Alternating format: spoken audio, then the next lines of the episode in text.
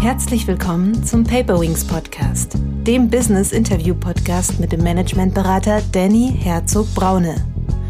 Danny hilft Führungskräften wirksam und gesund zu führen, als Führungskräftetrainer, Visualisierungsexperte und Resilienzberater. Also wichtig ist äh, grundsätzlich, ähm, sich selber erstmal zu strukturieren und zu sagen, äh, was brauche ich, um dahin zu kommen, wo ich hin will.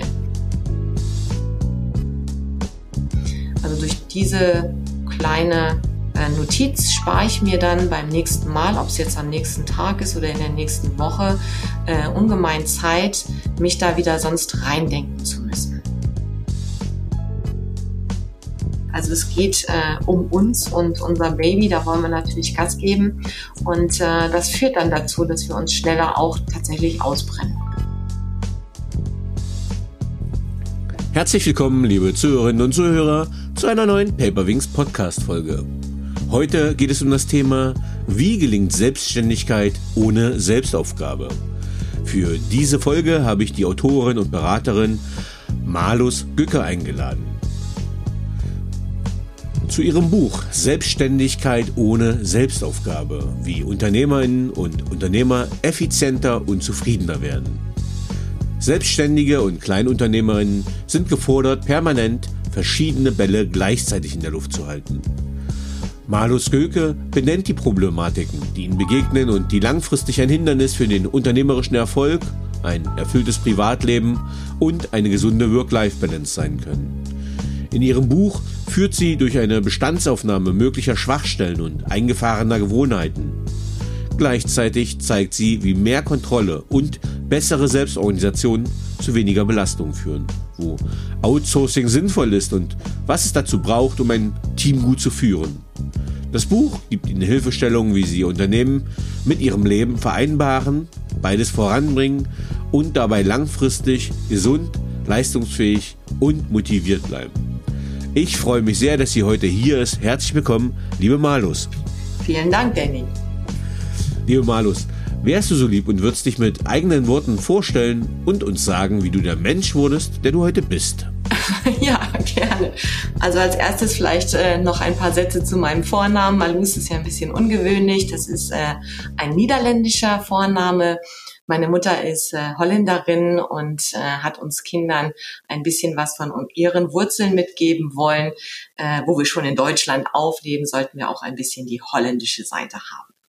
Ja, ansonsten, ähm, ja, wie bin ich der Mensch geworden, der ich heute bin? Ähm, ich glaube, ein wichtiger Teil war, ich habe mich nicht beirren lassen und einfach das gemacht, was ich für richtig hielt, äh, auch gegen alle Widerstände. Ähm, also Schule und ich, wir waren nicht so die besten Freunde. Und äh, ich habe schon damals so ein bisschen äh, überlegt, okay, wie kann ich da durchkommen, äh, was brauche ich dafür?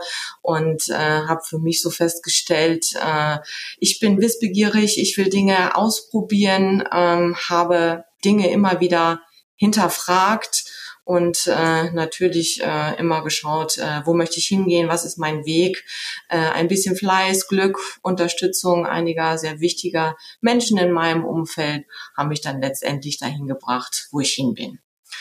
Ähm, ich bin ja durch diese ganzen Erfahrungen auch im Schul- und Studienbereich äh, davon überzeugt, dass sich Höchstleistung und Wohlbefinden nicht ausschließen.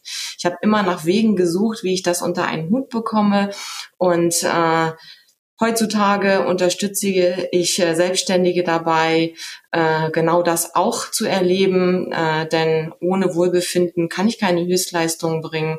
Das gehört einfach unmittelbar zusammen. Und deswegen unterstütze ich sie dabei, äh, ja, ein selbstbestimmtes und erfolgreiches Business zu führen und gleichzeitig ein erfülltes Privatleben. Mhm. Ähm, wie gestaltet sich so denn dein beruflicher Alltag?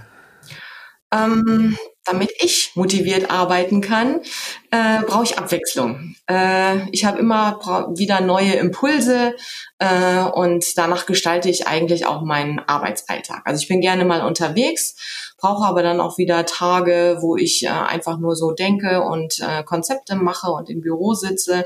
äh, und gar nicht so viel äh, Impulse von außen habe. Ähm, manchmal bin ich auch total im Flow, vergesse die Zeit, äh, bin dann extrem produktiv. Danach brauche ich dann wieder unbedingt Bewegung und muss mich irgendwie körperlich einen Ausgleich finden. Und ansonsten äh, halte ich mich auch durchaus an meine eigenen Ratschläge, sorge also dafür, dass ich auch guten Ausgleich habe äh, und äh, strukturiere mich sehr gut. Mhm. Ähm, dein Buch, ähm, also als ich ja Selbstständiger äh, finde das ja ganz spannend. Also wir haben ja, wir haben ja, wir machen ja alles in der Regel als Selbstständige von Marketing, Vertrieb, äh, Akquise, Kundenbetreuung, XY und es gibt nie so ein richtiges, jetzt habe ich wirklich alles gemacht, äh, jetzt kann ich mich mal hinlegen. Ähm, das heißt, man muss schon so ein bisschen seine Grenzen kennen. Und da ist für mich die Frage, wie ist denn das Buch entstanden und wer ist die Zielgruppe von deinem Buch? Ja, also ähm, hätte mir früher jemand gesagt, dass ich mal ein Buch schreiben würde, hätte ich äh, die Person wahrscheinlich ausgelacht. Und äh, meine Deutschlehrerin sicher nicht noch viel mehr. Äh, es gab also nicht den Traum, irgendwie Autorin zu werden, sondern wenn man in dem Feld tätig ist, wie du es auch beschreibst, äh, dann geht es irgendwie auch darum, Wissen zu vermitteln. Äh, und so habe ich dann irgendwann angefangen, meinen Blog zu schreiben.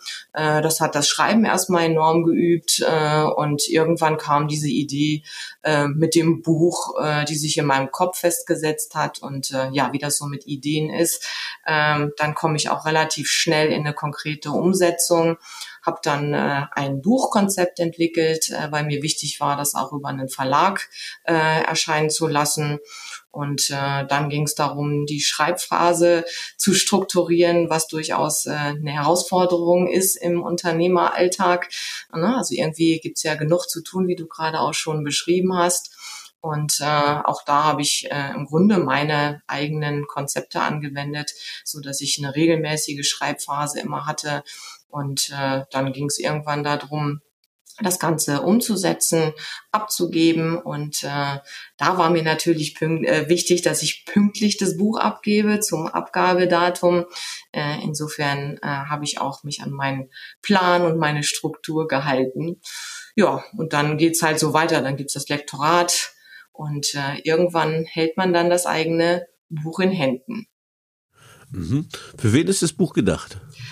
Äh, meine Zielgruppe in dem Buch sind Selbstständige und Unternehmensinhaberinnen und Inhaber, in der Regel mit einem kleinen bis mittleren Team, ja, die so ein bisschen das Gefühl haben, festzustecken, in diesem berüchtigten Hamsterrad zu sein äh, und den Weg daraus suchen. Mhm. Du hast unterschiedlichste Kapitel aufgebaut und mich würde mal interessieren, es geht ja auch um die eigene Effizienz, um das eigene Energielevel und auch um die eigene Zufriedenheit. Ähm, wie entwickle ich denn ein Gefühl dafür oder wie messe ich das Ganze? Äh, weil oft als Unternehmer, wenn man sagt, okay, das Konto ist gerade nicht prallevoll, äh, dann kann man ja immer noch mehr machen. So und das kann natürlich in genau in dieses Hamsterrad führen, das du gesagt hast. Das heißt, irgendwie muss ich ja gucken, okay, habe ich jetzt genug gemacht, habe ich nicht genug gemacht, habe ich noch Energie, habe ich keine Energie mehr? Wie kann man das Ganze messen?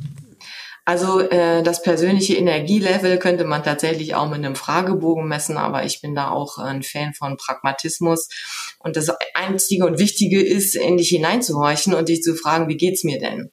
Äh, da ist die Herausforderung gerade für Selbstständige. Ähm, wir haben, sind immer irgendwie in Aktion. Wir sind permanent dabei, irgendwelche Dinge umzusetzen und äh, in mich hineinfühlen. Dafür muss ich mal stehen bleiben und mal einen Moment zur Ruhe kommen. Ich glaube, das ist äh, eine große Herausforderung, äh, dass wir da wenig äh, Gelegenheit haben und dass wir dann auch schnell über unser Energielevel einfach rübergehen. Mhm. Ähm wie erreiche ich denn meine Ziele? Also wie baue ich mir die auf? Was würdest du sagen, was sollte man als Unternehmer in, äh, sich für Ziele setzen? Wie werden die portioniert? Wie aufgestückelt? Also grundsätzlich äh, ist erstmal überhaupt extrem wichtig, Ziele äh, zu setzen, also sich bewusst zu machen, äh, wo will ich hin, auf welche Art und Weise will ich dahin, welche Dinge sind mir rechts und links auch wichtig äh, und diese Ziele auch permanent vor Augen zu haben. Ähm, dann geht es darum, die natürlich runterzubrechen. Also ganz klassisch äh, über Projektmanagementstrukturen zu arbeiten, zu sagen, okay, welche Bereiche betreffen denn meine Ziele äh, und was sind so die nächsten Schritte dorthin? Und äh, dann natürlich auch zu schauen, äh, komme ich äh, mit den Dingen, die ich so tue, meinen Zielen auch näher und habe ich sie genug im Fokus oder lasse ich mich immer wieder vom ja, Unternehmeralltag und äh, dem operativen Geschäft davon abhalten. Ähm, was würdest du sagen, für wen ist Selbstständigkeit das Richtige? und für wen nicht? Und wann beginnt die Unterscheidung, nicht mehr selbstständig zu sein, sondern Unternehmer zu werden? Eine wichtige Frage. Also für wen das richtig ist, finde ich sehr, sehr schwer zu beantworten. Äh, ich habe so den Eindruck, ähm, dass das irgendwie so eine äh, ja, innerer Wunsch entsteht, zu sagen, ich habe hier ein Thema äh, und damit gehe ich jetzt raus. Ich glaube, es sind äh, vielfach Menschen, die äh, auch eine, einen gewissen Freiheitsdrang haben, die die Dinge auf ihre Art und Weise tun möchten, sich nicht so in enge ja, Rahmen pressen lassen wollen und äh, die einfach Spaß daran haben, auch Dinge auszuprobieren und äh, in gewisser Weise auch eine Toleranz gegenüber der Unsicherheit zu haben diese Unterscheidung, wann bin ich selbstständig, wann äh, bin ich Unternehmer oder Unternehmerin, äh, also meine Überzeugung ist, äh, dass es da äh, einen Graubereich gibt äh, und das ist im Grunde auch der, in dem ich mich mit meinen Kunden und Kunden äh, bewege, nämlich selbstständig zu sein. Das heißt, das zu tun, was meine Leidenschaft ist und das wirklich mit Herzblut, aber trotzdem das unternehmerische Denken, die strategischen Ansatz, ein Unternehmen zu führen, ebenfalls mit zu berücksichtigen. Mhm. Ähm, wie würdest du denn ein Unternehmen kontrollieren und steuern äh, und wann hättest du das Gefühl, dass es vielleicht nicht so läuft, wie du es gern hättest? Also das Unternehmen zu steuern und zu kontrollieren, dafür brauche ich eben diese Ziele, die sind wirklich ungemein wichtig ähm, dass es anders läuft und die Kontrolle vielleicht mir aus den Händen gleitet. Äh, ich glaube, das, das zeigt sich sehr stark daran, äh, dass eine große Unzufriedenheit entsteht, dass möglicherweise auch Unzufriedenheit bei den Kunden entsteht, dass äh, das Team vielleicht auch ähm, unzufrieden ist. Aber insgesamt äh, für mich als Person, als Inhaberin oder Inhaber, dieses Gefühl irgendwie, ähm, weiß ich nicht mehr so genau, wofür mache ich das eigentlich. Ähm, irgendwie geht die Freude, der Spaß, die Motivation verloren. Und äh, das passt alles nicht mehr. Das habe ich mir anders vorgestellt, als es sich jetzt irgendwie darstellt. Was glaubst du, wie gelingt eine erfolgreiche Selbstführung? Das heißt, ähm, gerade für Leute, die vielleicht ein bisschen unbedarft sind in der Selbstständigkeit, die damit anfangen, womit sollten die anfangen? Was sollten sie beachten? Welche Tipps würdest du denen auf den Weg geben? Also wichtig ist äh, grundsätzlich, ähm, sich selber erstmal zu strukturieren und zu sagen, äh, was brauche ich, um dahin zu kommen, wo ich hin will. Ähm, es gibt äh, verschiedene Bereiche, wo man hinschaut. Also meistens ist es am Anfang so, wir schmeißen uns in die Arbeit und machen alles äh, gleichzeitig. Und das ist, glaube ich, auch für so eine Gründungsphase genau richtig. Ne, da geben wir Gas, äh, bringen das Ganze zum Laufen, befassen uns mit all den Themen, äh, die so anstehen. Vielleicht äh, wird es auch da schon sinnvoll sein, sich ein bisschen mehr Struktur zu geben. Ähm, das heißt zum einen äh, die Woche ein bisschen vorzuplanen, ähm, wir haben ne, das Tagesgeschäft, was äh, uns fordert. Wir haben aber auch die Marketing-, Vertriebsaktivitäten, die notwendig sind. Dann müssen wir auch dafür sorgen, dass wir irgendwie die Liquidität erhalten, also sprich Rechnung schreiben, die Buchhaltung machen, was ja meistens so ein unbeliebtes Thema ist und sich da einfach gut zu strukturieren und sich Teilblöcke rauszunehmen, wann mache ich denn was und eben auch diese Zeit einzuhalten. Ja, du hast ja auch auf Seite 98 in deinem Buch, äh, also grundsätzlich sehr schöne Illustrationen drin und hier auch ein, ein schönes Bild, was ich so noch nicht kannte, nämlich die Führungsautobahn. Kannst du ein bisschen was äh, zu dieser Illustration beschreiben? Also was ist da abgebildet, was sieht man da und wie hilft die einem? Äh, sehr gerne. Das ist äh, ein Modell, äh, was ich bei Thomas Augsburger gefunden habe, also einem Beraterkollegen, der ebenfalls ein sehr spannendes Buch geschrieben hat. Ähm, und das habe ich so ein bisschen als Grundlage genommen, weil ich es wichtig finde, äh, als Führungskraft auch zu verstehen, äh, was ist eigentlich meine Aufgabe und äh, diese Führungsautobahn ähm, schildert das sehr schön. Also grundsätzlich geht es ja darum, wenn wir irgendwo hinwollen, dass wir auch hier wieder ein ein Ziel haben, in welche Richtung es geht. Und als Führungskraft und als äh, Unternehmensinhaberin ähm, ist das erstmal meine Aufgabe, dieses übergeordnete Ziel insgesamt äh, vorzugeben, damit alle wissen äh, grob, in welche Richtung es geht. Ähm, meistens reicht es nicht, äh, nur das Ziel vorzugeben, sondern es gibt auch noch weitere Dinge, die wir vorgeben sollten, damit äh, klar ist, in welchem Rahmen darf sich jeder und jede bewegen. Und ich unterteile da zwischen proaktiven Führungsinstrumenten und reaktiven Führungsinstrumenten. Und äh, das sind im Prinzip so die Begrenzungspfeiler, die Leitplanken, äh, die sich ergeben äh, die dann definieren, äh, ja, was ist mein Feld, in welchem Feld darf ich mich bewegen. Als proaktive ähm, Führungsinstrumente gelten natürlich äh, ganz allgemeine Vorgaben. Da gelten auch ähm, Prozesse und Abläufe. Ähm, da gehört es dazu, ähm, bestimmte Regeln festzulegen. Ne, also beispielsweise äh, diese ganzen Dinge, die uns sowieso bewusst sind, ne, so Urlaubstage, aber auch wie reiche ich äh, meinen Krankenschein ein, welche, welche Rahmenbedingungen sind dazu erforderlich. Ähm, und dann geht es auch darum, beispielsweise Feedback zu geben ungemein wichtiger Aspekt äh, im Bereich Führung, damit äh, ich auch weiß als äh, Teammitglied, wo stehe ich denn? Ähm, passt das, äh, wie ich meine Arbeit äh, so selber umsetze, ähm, damit ich einfach die Orientierung habe und weiß, wo ich hingehe. Dann auf der anderen Seite, die reaktiven Führungsinstrumente sind also solche, die ich nutze, wenn es nicht so richtig läuft, äh, wie ich mir das vorgestellt habe, dann greife ich also korrigierend ein. Und das sind ganz klassische äh, Feedback-Gespräche äh, äh, oder auch Klärungsgespräche, dass ich einfach mir die Zeit nehme und sage, das läuft einfach ein bisschen anders, als ich es mir vorstelle, als meine Erwartung auch ist. Wie können wir da wieder auf den Weg kommen? Wenn wir jetzt von kleineren zu größeren Projekten gehen, ähm, wie kann ich sicherstellen, dass mir nicht nur die kleinen Sachen gelingen, sondern auch die großen? Ja, das ist eine wichtige Frage, denn ähm, die Kleinen machen wir immer so nebenher. Das geht auch meistens ganz gut. Aber wenn wir das Unternehmen entwickeln wollen, ähm, dann ist es eben auch notwendig, diese strategischen größeren Themen umzusetzen oder auch ein Projekt äh, umzusetzen. Und äh, da hilft es einfach, äh, sich bewusst zu machen, gibt so einen schönen Spruch, äh, wie esse ich einen Elefanten? Und äh, da kann man nur sagen, Happen für Happen. Äh, und äh, das ist im Prinzip ein bisschen äh, der Trick dabei, diese ganzen Dinge, auch wenn es eine große Aufgabe ist, äh, in kleine Einzelteile runterzubrechen. Und dafür brauche ich einen guten Plan. Da helfen äh, Projektmanagement-Tools, ähm, also beispielsweise mir erstmal einen Überblick zu verschaffen äh, mit einem Projektstrukturplan oder einer Mindmap und dann ähm, meine einzelnen Aufgabenbereiche runterzubrechen und dann bis ins, in die einzelne Tätigkeit zu gehen.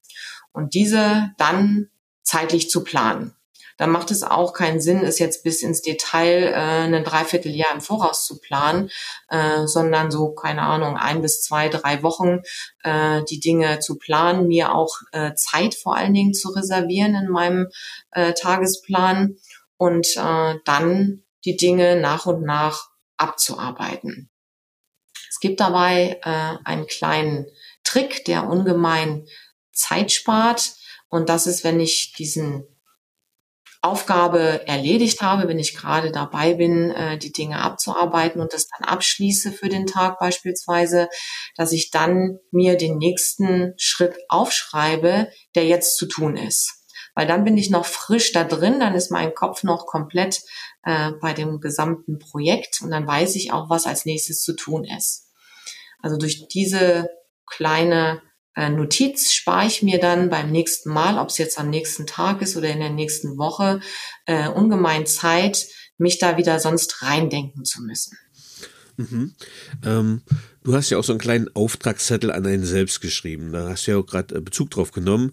Und du sagst, man kann sich so ein persönliches System aufbauen, um seinen Arbeitsalltag äh, gehirngerecht zu gestalten. Ähm, was würde denn auf so einen Auftragszettel alles draufkommen? Also äh, Das Gehirn äh, ist tatsächlich wichtig zu berücksichtigen, denn äh, ja, wir leben in einer Welt, äh, die so von Ablenkung, von Tempo und Ähnlichem bestimmt ist, äh, dass es nicht wirklich äh, ja unserem Gehirn und wie das arbeitet entspricht. Damit ich gehirngerecht arbeite, brauche ich vor allen Dingen äh, Konzentration. Ich brauche störungsfreie Zeit, damit ich mit meiner Aufmerksamkeit in dieser Aufgabe bleibe, mit der ich mich gerade beschäftige. Ähm, wir sind unglaublich von Ablenkungen bestimmt und dadurch springen wir sehr, sehr viel zwischen verschiedenen Aufgaben hin und her. Das ist also der erste Punkt, äh, sich Zeiten äh, festzulegen, gerade wenn ich auch an wichtigen Projekten oder Aufgaben arbeite, dass ich mir selber Ruhe gönne, mich ein bisschen abschotte und äh, mich sowohl vor äußeren als auch inneren Störungen ein bisschen schütze. Dann geht's auch äh, manchmal darum, dass wir wieder so ein bisschen lernen, uns zu konzentrieren. Äh, es gibt so eine schöne Zahl aus einer Studie, dass äh, die äh, ja, nachfolgende Generation, nenne ich sie jetzt mal die Teenager, ungefähr eine Konzentrationsspanne von zwei bis drei Minuten haben.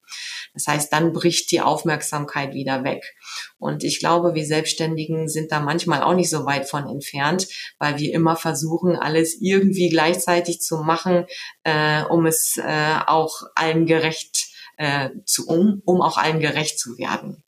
Und äh, ich glaube, da gilt es äh, wieder so ein bisschen zu trainieren, dass wir die Dinge erstens nacheinander machen und zweitens äh, unsere Konzentrationsfähigkeit äh, wieder zu verbessern. Mhm. Ähm, irgendwann ist ja die Entscheidung, dass man sagt, okay, von der Selbstständigkeit äh, werden wir zum Unternehmer. Da haben wir vorhin mal gestartet. Ähm, und du sagst, deine Kunden zum Beispiel sind ja da so, so mittendrin. Ähm, wie verändert sich denn das eigene Aufgabenfeld von der Selbstständigkeit zum Unternehmertum? Also da ist es äh, der größte, die größte Veränderung ist, dass ich nicht nur äh, in meinem Bereich, äh, das was ich also gut mache, was meine ursprüngliche Tätigkeit ist. Ne? Also beim Steuerberater zum Beispiel äh, sind es die, die Abschlüsse umzusetzen äh, oder beim Rechtsanwalt oder einer Anwältin die Schriftsätze aufzusetzen oder beim Architekten äh, einen Entwurf zu erstellen. Ähm, das ist so diese reine selbstständigen Tätigkeit. Ähm, wenn ich äh, das Unternehmertum mit dazu nehme, dann geht es einfach darum, auch mir anzuschauen, wie kann ich das Unternehmen steuern, wie kann ich es voranbringen. Da sind solche Aufgaben wie eine, eine klare Unternehmensvision aufzubauen, ähm, mir auch eine Strategie für die Weiterentwicklung abzuleiten, also tatsächlich stärker im strategischen zu arbeiten und ähm, mir zu überlegen, wo möchte ich denn hin mit meinem Unternehmen und wie kann ich das stärker ähm, auch vorantreiben. Wichtig dabei ist, äh, diese beiden Aufgaben äh, sind, äh, stehen stark in Konkurrenz. Äh, und äh, der, der Alltag, das operative Geschäft, das drückt immer sehr, sehr stark. Und äh, wenn ich in diesem Zwischenfeld mich bewege, ist es notwendig, dass ich das gut strukturiere, damit ich beide Aufgaben auch gleichermaßen wirklich umsetze. Ansonsten äh, neigt das operative Geschäft äh, mich immer wieder dahin zu ziehen und äh, dann schiebe ich so diese strategischen Themen schnell auf. Ähm, das haben wir ja vorhin gesagt und das hast du jetzt auch gerade. Das heißt, wir haben viel operatives Geschäft. Ähm, wann ist denn die Situation, dass ich Sachen abgeben sollte, delegieren sollte? Ähm, was sollte ich delegieren, was sollte ich nicht delegieren? Ähm, und wann ist der richtige Zeitpunkt dafür? Bei der Unternehmensgründung ist es ganz klar, dass wir erstmal äh, in der Regel alleine starten oder mit einem ganz kleinen Team. Äh, und ich bin auch der Meinung, dass wichtig ist, dass wir das Unternehmen äh, auch kennenlernen in all seinen Bereichen. Also an der Stelle glaube ich, dass es schon richtig und gut ist, dass wir uns um alles auch kümmern. Ähm, dann aber irgendwann kommt der Punkt, wo die Auftragslage gut ist, wo viel zu tun ist äh, und wo es alles vielleicht auch ein bisschen viel wird. Das ist mit Sicherheit ein guter Punkt zu schauen, äh, was kann ich davon abgeben. Ähm, was ich konkret abgebe, hängt ein bisschen von meinen eigenen Fähigkeiten, Kompetenzen und auch Interessen ab. Also häufig erlebe ich das, ähm, wenn Kunden und Kundinnen zu mir kommen, dass sie sagen, irgendwie ist die Luft raus, die Motivation ist weg, ich weiß gar nicht mehr so ganz genau, äh, ja, warum mache ich das alles? Das ist häufig der Fall, dass sie zu viel von den Aufgaben abgegeben haben, die eigentlich ihre Herzensaufgaben sind, also da, wo ihre Leidenschaft äh, liegt. Und äh, das ist, glaube ich, wichtig zu berücksichtigen, dass ich diese Themenfelder bei mir belasse, äh, aber das drumherum, was nicht unbedingt so in meinem äh, Leidenschaftsfeld äh, liegt, wo ich nicht so unbedingt das Interesse dran habe, was mich vielleicht eher sogar quält, das sind immer sehr, sehr gute Aufgaben, äh, die ich abgeben sollte. Wichtig ist natürlich, den Rahmen dafür zu schaffen und auch klar zu kommunizieren, wie möchte ich, dass diese Aufgaben auch umgesetzt werden, so dass es insgesamt weiterhin in meinem Sinne passiert. Ähm, was, wie, was würdest du Selbstständigen da raten, auf welche Hilfen zurückzugreifen? Zum Beispiel, sei es im beruflichen oder aber auch die Frage, gibt es auch im privaten Bereich, wo du sagen würdest, okay, äh, vielleicht source ich auch das aus und investiere da meine Arbeitszeit nicht mehr rein oder meine Lebenszeit? Äh, ja, also diese digitale Welt um uns herum bietet uns unglaublich viele Möglichkeiten mittlerweile und wir können äh, alles im Grunde fast outsourcen. Ähm, und wenn ich merke, irgendwie die Zeit wird bei mir eng, dann kann ich natürlich auch schauen, das ist sehr sinnvoll im privaten Bereich, was kann ich davon abgeben? Also mittlerweile gibt es Einkaufsservices äh, oder natürlich mein Haushalt, äh, den kann ich delegieren. Ähm, jemand kann sich um meinen Hund kümmern und ihn ausführen. Äh, es gibt sogar Möglichkeiten, dass jemand, keine Ahnung, die Geburtstagsparty äh, meines Kindes äh, plant. Also da gibt's fast keine Grenzen mehr heutzutage. Ähm, und ich glaube, es ist einfach hilfreich zu sagen, so was sind die Dinge, die mich eher quälen, äh, wo ich nicht so einen Spaß dran habe, wo ich mich sehr aufraffen muss, die mir dann auch Energie äh, rauben. Äh, dahin zu gucken, kann ich davon vielleicht etwas loswerden. Mhm. Ähm, Du sprichst in deinem Buch auch von inneren Saboteuren. Wer sind oder was sind diese inneren Saboteure? Ja, das sind äh, im Prinzip so kleine Biester, die mich davon abhalten, das zu tun, äh, was zu tun ist, äh, um meinem Ziel auch näher zu kommen. Wir kennen das alle. Ähm, na, wir könnten alle uns gesünder ernähren, uns mehr bewegen, äh, öfter bei Freunden melden, fürs Alter sparen. Ähm, also da zeigt sich, Wissen allein reicht äh, oft nicht aus. Äh, ich muss es dann auch umsetzen. Und wenn ich merke, dass ich bei dieser Umsetzung irgendwie immer wieder in alte Muster verfalle und es nicht so mache, wie ich es mir eigentlich vorgenommen habe, äh, dann habe ich es mit einem inneren Saboteur zu tun. Das sind äh, tief verankerte Verhaltensmuster, die auch blitzschnell ablaufen, also schneller als ich denken kann, ohne dass es mir also bewusst ist. Und äh, diese laufen, dann sind es Saboteure unseren Zielen zuwider. Ähm, du sagst auch, ähm, man kann von Profisportlern lernen als Selbstständiger, vor allem wenn es um den Haushalt von Energie, ja, um den Haushalt, Energiehaushalt geht, den eigenen. Ähm, was sagt denn die Studienlage zu Selbstständigen? Wie geht's denen denn? Ja, es gibt äh, nicht ganz so viele äh, Studien dazu, aber die eine oder andere existiert doch. Äh, also beispielsweise die Technikerkrankenkasse erhebt immer eine Stressstudie äh, und da gab es auch äh, eine Rückmeldung dazu, wie es den Selbstständigen gibt, also so einen kleinen Bereich. Äh, und äh, ja, so ein Drittel äh, ist sehr, sehr stark belastet, äh, aber alle haben eigentlich das Gefühl, viel zu viel zu tun zu haben. Ähm, das eine Drittel äh, ist stark an der Grenze auch sich auszubrennen. Äh, grundsätzlich ähm, haben wir insgesamt eine sehr hohe Belastung, weil wir sehr, sehr vielfältig eingeplant sind und weil wir natürlich verantwortlich sind für unser Unternehmen. Also es geht äh, um uns und unser Baby, da wollen wir natürlich Gas geben. Und äh, das führt dann dazu, dass wir uns schneller auch tatsächlich ausbrennen. Du machst auch die Unterscheidung äh, zwischen akuten und chronischen Stress. Ist denn Stress jetzt was Schlechtes oder was Gutes? Ähm, und ja, treibt der mich an oder macht er mich krank? Ja, da äh, ist diese Unterscheidung zwischen positivem und negativem Stress, äh, glaube ich, ganz wichtig. Grundsätzlich Stress treibt uns erstmal an. Also ohne Stress äh, würden wir morgens aufwachen und sagen, na ja, okay, ähm, stehe ich jetzt auf oder lasse ich es lieber sein, ähm, dann hätten wir keinen Antrieb. Also grundsätzlich ist Stress erstmal positiv, um uns äh, zu motivieren, um uns auch zu aktivieren. Wenn wir aber in Dauerstress sind, äh, dann führt es dazu, äh, dass wir äh, Leistungseinbußen haben. Und das ist das, was äh, Profisportler äh, sehr genau wissen. Also um Höchstleistung im Profisport zu erbringen, ist es unabdingbar, auch Pausen zu machen. Der Leistungszuwachs erfolgt nämlich genau in den Trainingspausen. Also dort werden wir besser. Und das gilt nicht nur für den Körper, sondern auch für den Geist und die Konzentration. Also ohne Pausen ähm, kommt es unweigerlich zu Ermüdung und Leistungseinbrüchen. Und äh, deswegen sage ich, Pausen sind nicht verhandelbar.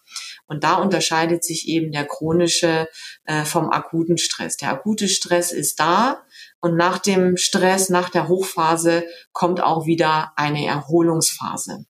Und dann kann ich wieder ansetzen und Neugas geben.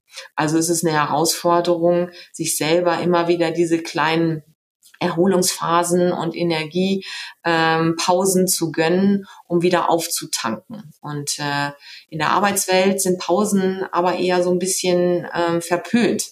Also wer eine Pause macht, äh, äh, ist nicht äh, erfolgreich. Ne? Also wenn man äh, nur äh, mal am Wochenende unterwegs ist oder ja, früher nach Hause geht, äh, kommen meistens Sprüche so, ne, was machst du jetzt? Ähm, arbeitest du nur noch halbtags oder ähnliches?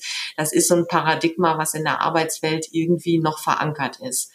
Und äh, ich glaube, es ist wichtig, dass wir äh, dort sehr, sehr schlau uns aufstellen, damit wir eben auch die Höchstleistungen bringen können und äh, unsere Pausen gut strukturiert einsetzen.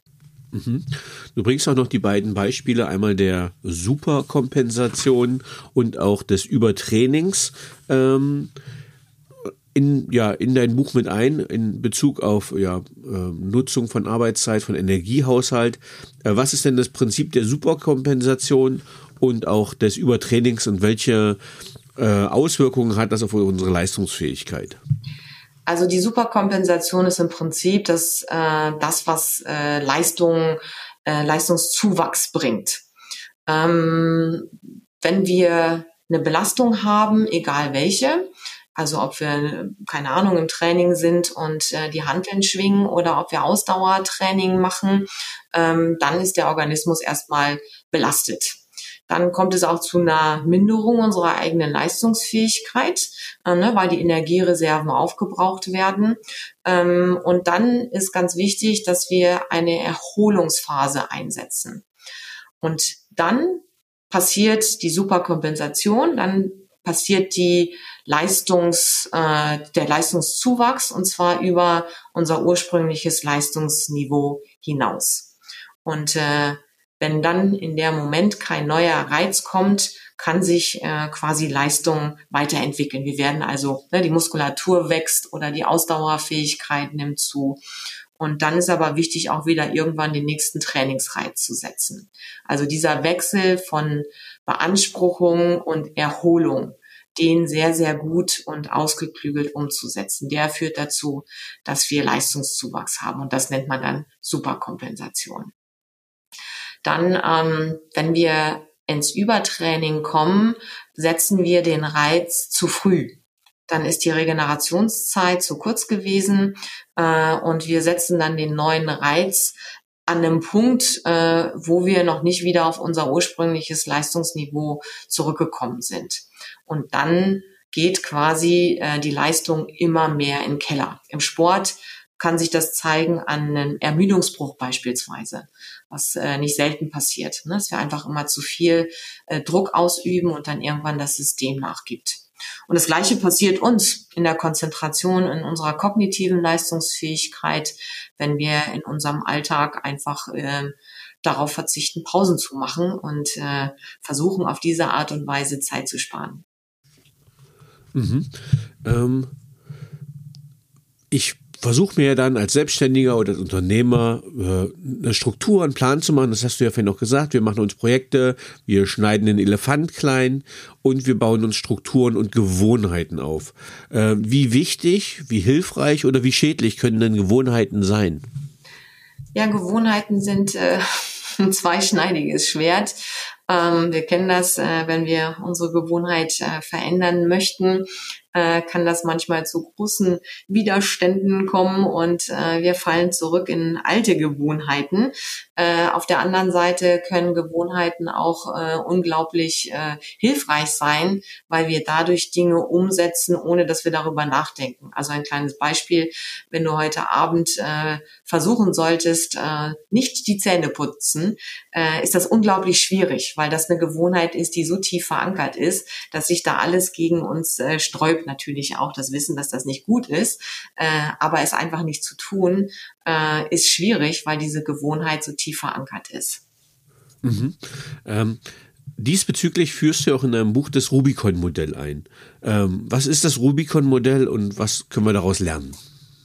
Also im Grunde ähm, beschreibt das Rubicon-Modell, äh, wie wir Gewohnheiten auch verändern können. Äh, das ist äh, ja entwickelt nach Heckhausen und Gollwitzer und äh, ja, geht auf äh, ein historisches Ereignis zurück. Äh, Caesar, der mit seinen Truppen vor diesem Fluss Rubicon äh, in Oberitalien damals äh, eine Pause eingelegt hat äh, und vor der Entscheidung stand, äh, entweder äh, gehe ich jetzt äh, nach Rom mit meinen Truppen äh, und äh, versuche äh, hier mein, mein äh, Aspekt zu Ende zu bringen äh, oder äh, ich äh, lasse das sein. Ähm, und äh, die Frage war einfach, könnte ein Bürgerkrieg daraus entstehen, ja oder nein? Und äh, so geht die Geschichte, dass äh, Cäsar dann einige Tage an diesem Fluss kampiert hat äh, und sich überlegt hat, äh, okay, mache ich das jetzt, mache ich das nicht? Und irgendwann äh, sagte er diesen Spruch, die Würfel sind gefallen und äh, hat eine unumkehre, unumkehrbare Entscheidung damit getroffen, diesen Rubikon zu überqueren. Und das ist der, der Hintergrund, warum das Modell so heißt. Ähm, wir sind in verschiedenen Phasen, wenn wir eine Verhaltensveränderung und eine neue Gewohnheit bilden möchten. Und das erste ist eben diese Entscheidung zu treffen, das machen wir das. Und das ist dieser Prozess, dass wir dann diesen Rubikon überschritten haben und rein aus dem Wunsch heraus, ich möchte das gerne machen, äh, quasi in die vorbereitende Handlungsphase übertreten. Ähm ja, wie, wie ist es mit Rückschlägen? Also keine Ahnung, ich habe es auch erlebt als Selbstständiger, äh, da arbeitet man auf einen großen Auftrag hin, großes Konzept geschrieben und dann äh, ist der Kunde dann irgendwie doch nicht zufrieden oder es ist doch nicht, was er sich vorstellt oder ein anderer Anbieter war halt kostengünstiger. Es gibt ja immer so, ich sage mal so Nackenschläge, äh, auch in der Selbstständigkeit. Ähm, wie wichtig sind die? Wie geht man damit um? Und ja, was machen wir mit solchen Rückschlägen? Ähm, also grundsätzlich gehört das tatsächlich zu unserem Alltag dazu, genauso wie du sagst. Äh, es ist nicht alles planbar und äh, da brauchen wir, glaube ich, eine gewisse Toleranz erstmal, äh, damit umzugehen und eine äh, ja, Zuversicht, dass sich die Dinge auch wieder zum Positiven wenden. Insgesamt ist es, glaube ich, wichtig, ähm, ohne Rückschläge können wir nicht besser werden, wir können nicht lernen. Ähm, und wenn wir einen Rückschlag erleiden, ist es äh, entscheidend, wie gehen wir damit um. Na, also fühlen wir uns dann, äh, als hätten wir versagt äh, und gehen äh, so die negative Spirale und lassen uns davon stark runterziehen oder überlegen wir uns, okay, äh, was lernen wir jetzt daraus? Was hat zu diesem Rückschlag geführt? War ich vielleicht nicht gut vorbereitet? Habe ich mein, ähm, ähm, ja, mein Angebot nicht äh, sauber kommuniziert? Ähm, habe ich den Nutzen vielleicht nicht äh, gut genug rausgestellt oder ähnliches. Also es gibt ja viele Aspekte, die dazu führen, dass dann der Auftrag nicht kommt. Der, der muss auch noch nicht mal bei uns liegen. Kann einfach sein, dass ein anderer ein passenderes Angebot äh, gestellt hat. Äh, und dann ist die Frage, äh, was lerne ich daraus? Ich glaube, das ist ein positiver und konstruktiver Gedanke äh, und äh, einfach zu analysieren, wie ist das Ganze gelaufen? Äh, wie habe ich mich aufgestellt? Was davon hat gut funktioniert? Was möchte ich auch unbedingt so weitermachen? Und äh, was äh, möchte ich vielleicht beim nächsten Mal anders machen? Und äh, das dann zu übernehmen und äh, daraus im Prinzip eine neue Motivation, einen neuen Weg einschlagen, äh, um Stück für Stück besser zu werden. Weil ähm, wir als Erwachsene haben immer so den Eindruck, äh, damit wir unser Ziel erreichen, gehen wir linear voran. Ne, wir schreiten einfach Schritt für Schritt und alles äh, entwickelt sich äh, weiter. Äh, tatsächlich findet Lernen eben in kleinen Rückschlagskurven statt, äh, so dass wir sehen, was hat noch nicht so gut geklappt, das verbessern und wieder äh, weiter nach vorne gehen. Also aus dem Qualitätsmanagement könnte man äh, den äh, KVP da als Vergleich ranziehen. Na, also wir haben eine kontinuierliche Verbesserung. Wir gehen immer Schritt für Schritt vor und äh, versuchen aus dem, was wir gemacht haben, die Dinge rauszuziehen, die perfekt, die gut waren äh, und die, die noch nicht so gut waren, zu verbessern. Ist also einfach notwendig, immer diese Lernkurve zu gehen. Ausprobieren, analysieren, verfeinern, wieder ausprobieren und weiter und weiter. Mhm. Ähm, du sagst, es muss endlich Schluss sein mit höher, weiter, schneller. Warum? Äh, ich habe nichts gegen höher, weiter, schneller per se. Ähm, aber diese, dieses Prinzip dahinter ist nur zu machen, äh, damit es mehr wird, äh, das glaube ich, äh, ist nicht der richtige Weg. Also dieses bloße Streben nach mehr macht uns weder glücklich noch zufrieden. Ähm, Glück findet, äh, das wissen wir aus der Glücksforschung, sich äh, nicht im Konsum und auch nicht, äh, auch interessanter Aspekt, im Nichtstun. Ne, wir haben ja manchmal auch die Vorstellung, auf einer einsamen Insel zu sein, einen Cocktail zu schlürfen und dann sind wir glücklich. Ähm, Glück empfinden wir, wenn wir was tun, was uns Sinn gibt. Und äh, das meine ich als äh, Kontrast zum höher, schneller oder höher, weiter, schneller.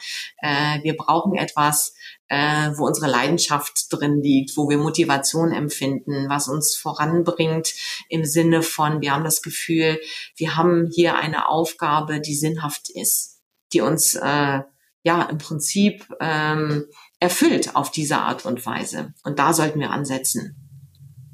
Mhm. Wenn wir jetzt unser Gespräch mal zusammenfassen würden, ähm, wie gelingt deiner Meinung nach Selbstständigkeit ohne Selbstaufgabe? Das erste ist äh, Bewusstheit, also meine, mein Bewusstsein zu schärfen äh, auf die Frage, wie geht es mir? Ist alles noch soweit im Lot? Ähm, passt das Ganze noch oder nicht? Also dort immer mal wieder hinzugucken. Dann geht es um Klarheit, klare Ziele, klare Strukturen, sowohl für mich, mein Unternehmen und mein Team.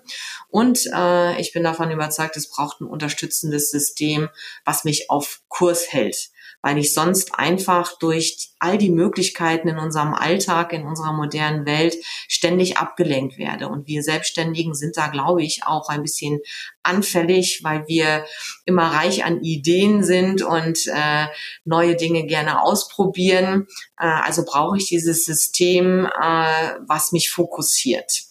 Ähm, zurückzubringen, irgendwie auch auf unsere Ausgangsmotivation, äh, also das Thema, was wir gerade eben noch hatten, also was gibt mir Sinn, welche Tätigkeiten ähm, erfüllen mich und äh, darauf zu achten, dass ich dort eben auch viel Zeit verbringe, weil dann bin ich gut in dem, was ich mache. Dann geht mir das leicht von der Hand und dann kann ich auch äh, wirklich sehr, sehr gut in meinem Tätigkeitsfeld werden.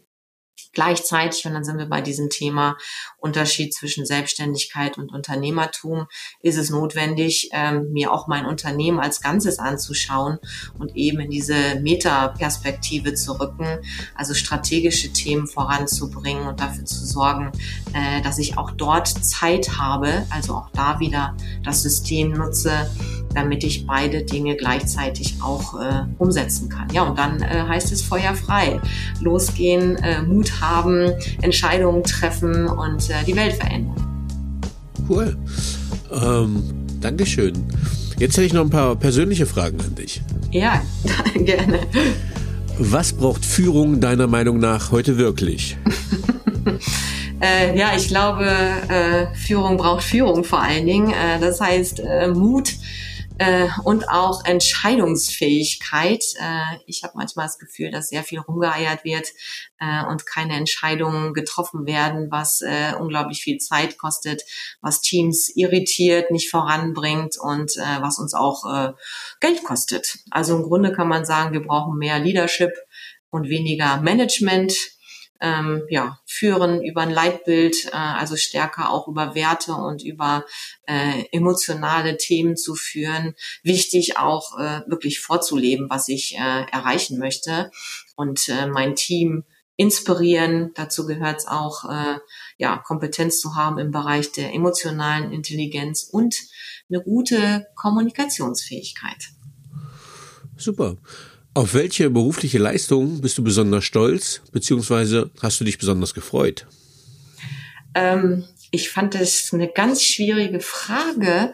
Ähm, stolz sein, ja, äh, ich schaue mal zurück äh, und frage mich, okay, was, was habe ich denn so im Jahr erreicht und von wo bin ich gekommen und äh, was mal war mein Anfangsgedanke? Und das äh, erfüllt mich schon mit Stolz. Also einfach den Weg zu betrachten, den ich gegangen bin und äh, diese äh, Schritte, die ich gegangen bin und die Entwicklung, ähm, manchmal auch Dinge, die schwierig waren, ähm, das sind so die Dinge, auf die ich stolz bin. Äh, ich freue mich besonders, wenn ich äh, von meinen Kundinnen und Kunden Feedback bekomme, dass sie wirklich ihr Ziel erreichen, äh, selbstbestimmt jetzt ihr Unternehmen zu führen, dass sie sich befreit haben aus diesem Hamsterrad und sagen, hey, jetzt ähm, führe ich wieder mein Unternehmen. Ich habe die Zügel wieder in die Hand genommen. Das Team läuft super, die sind zufrieden. da geht so ein richtiger Ruck durch die Mannschaft vielleicht auch. Ähm, ja, und die Zufriedenheit ist wieder da, die Motivation ist wieder da, das Leuchten in den Augen ist wieder zu sehen. Äh, das freut mich. Mhm. Welche Fähigkeit bzw. Fertigkeit möchtest du gerne haben, die du noch nicht hast? ja, ist ja nie zu spät, sich weiterzuentwickeln. Also ganz oben auf der Liste steht unbedingt Geduld. Ähm, ich bin nicht so der geduldigste Mensch, äh, will die Dinge, wenn ich eine Idee habe, schnell umsetzen. Also da äh, arbeite ich an mir und äh, ja, kann es, glaube ich, immer noch weiterentwickeln. Äh, und dann, äh, glaube ich, ist es eine Lebensaufgabe, noch weniger darüber nachzudenken, was andere zu tun und äh, einfach den eigenen Weg zu verfolgen und sich nicht beirren zu lassen. Mhm. Welche drei Bücher haben dich am meisten geprägt und beeinflusst? Oh, eine schwierige Frage, weil ich so viele Bücher lese. Also das erste, was mir äh, ganz spontan in den Kopf kommt, ist Ronja Räubertochter. Äh, das hat mich als Kind sehr äh, beeindruckt. Äh, ne? War eine perfekte Mischung. Da war Action, da war Rebellion, da war Abenteuer und natürlich eine Love Story. Und äh, es geht da auch um wichtige Werte wie äh, Freiheit, wie Emanzipation, wie Treue, wie Respekt, wie äh, Kooperation und alle zusammenhalten. Äh, das finde ich ein wichtiges und gutes Buch. Dann natürlich hier Stephen Covey's Sieben Wege zur Effektivität, äh, schon fast Bibelcharakter. Ähm, was, äh, was waren noch Bücher, die mich beeinflusst haben? Ähm, ach so, äh, zum Beispiel äh, die Vier-Stunden-Woche von Timothy Ferris äh, ein wunderbares Buch, der mit unglaublich viel äh, Humor und Leichtigkeit auf den Punkt bringt, äh, wie wir manchmal ein bisschen verrückt durch die Welt rennen äh, und äh, der seine eigene Geschichte unglaublich gut darstellt und einfach auch aufzeigt, äh, um was geht es wirklich und wie kann ich mich fokussieren und was sollte ich äh, vielleicht auch nicht tun. Mhm. Ähm, was waren die drei einflussreichsten Erkenntnisse, die deine berufliche Entwicklung bestimmten? Die wichtigste ist, glaube ich, einfach machen. Es gibt ja diesen schönen Spruch, machen ist wie wollen, nur krasser.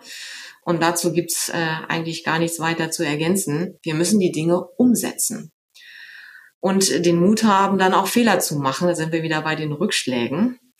Ähm, weiterhin war es, glaube ich, unglaublich wichtig, äh, wahrzunehmen, wenn es sich nicht mehr gut anfühlt äh, und die Zeit zu nehmen, zu prüfen, was dann genau irgendwie im Argen liegt äh, und äh, die Entscheidung zu treffen, es dann zu ändern.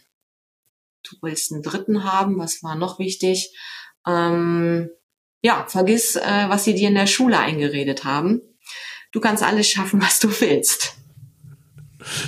Äh, okay, das äh, liegt wahrscheinlich dann am Lehrer, äh, ob der das gesagt hat oder nicht. okay, dann hast du vielleicht nicht so gute Lehrer gehabt, wenn die dir das so limitiert haben. Ähm, okay, aber anderes Thema. Ähm, wenn du mit einer historischen oder lebendigen Persönlichkeit einen gemeinsamen Abend verbringen könntest, mit wem würdest du es gerne tun und warum? Oh, schöne Frage. Ähm, äh, tatsächlich sage ich da äh, Farin-Urlaub von den Ärzten. Äh, die Ärzte waren wirklich ein prägender Einfluss in meiner Jugend und äh, mir gefällt, dass er klare Werte vertritt äh, und sich auf der anderen Seite so sein verschmitztes Wesen erhält. Äh, und es scheint ihm völlig egal zu sein, was andere von ihm denken. Äh, er macht das, äh, was er machen möchte, zieht das auch durch. Und ich glaube, das ist für einen Menschen, der so im Rampenlicht steht, nicht immer leicht. Ähm, und auf der anderen Seite ne, entwickelt er sich immer weiter, probiert auch Dinge aus, die so vielleicht außerhalb seines äh, Bereichs liegen, entwickelt sich immer weiter, guckt links und rechts. Und ich glaube, es wäre ein super lustiger Abend, äh, gespickt mit äh, durchaus auch ernsthaften und äh, vielleicht sogar philosophischen Fragen. Sehr geile Antwort. Da kam noch keiner drauf auf, so, auf diesen Musiker, finde ich. Äh, gute Inspiration, super. Wenn du dein jugendliches Ich treffen würdest, was würdest du ihr raten? Äh, ja, geh einfach weiter konsequent deinen Weg. Egal, was die anderen sagen oder äh, ob sie dich verspotten, vertrau darauf, dass alles gut wird. Was möchtest du am Ende deines Lebens von dir sagen können, erreicht zu haben? Oh ja, wichtige Frage. Ähm, ich möchte gerne sagen können, dass ich mein Leben wirklich gelebt habe und neben all dem Ernst und manchmal vieler Arbeit und vielleicht auch blöden Dingen, die einem begegnen, ähm, meine Leichtigkeit, Neugier äh, und den Humor nicht verloren zu haben. Ich glaube, es wäre auch schön zu sagen, ähm, es gibt nichts, äh, was ich bereue, nicht getan zu haben. Und äh, dass ich mir immer die größte Mühe gegeben habe, allen Menschen respektvoll und offen zu begegnen. Mhm. Sehr schön. Hast du ein Lebensmotto, Credo oder Mantra? Und wenn ja, wie lautet es? Gib niemals auf und glaube immer an dich. Sehr schön. Ein traumhaftes Schlusswort. Liebe Malus, vielen lieben Dank, dass du Gast im Paperwings Podcast warst. Vielen Dank für einen Einblick in, wie Selbstständigkeit ohne Selbstaufgabe gelingen kann und viel Erfolg. Vielen Dank. Sehr gerne. Danke auch dir, Danny. Tschüss. Tschüss. So, liebe Zuhörerinnen und Zuhörer, ich hoffe, Ihnen hat dieser Podcast gefallen. Wenn er Ihnen gefallen hat, hinterlassen Sie gerne ein Abo, eine positive Bewertung und empfehlen Sie diesen Podcast weiter. Bleiben Sie gesund. Mit besten Grüßen, Ihr Danny Herzog Braune.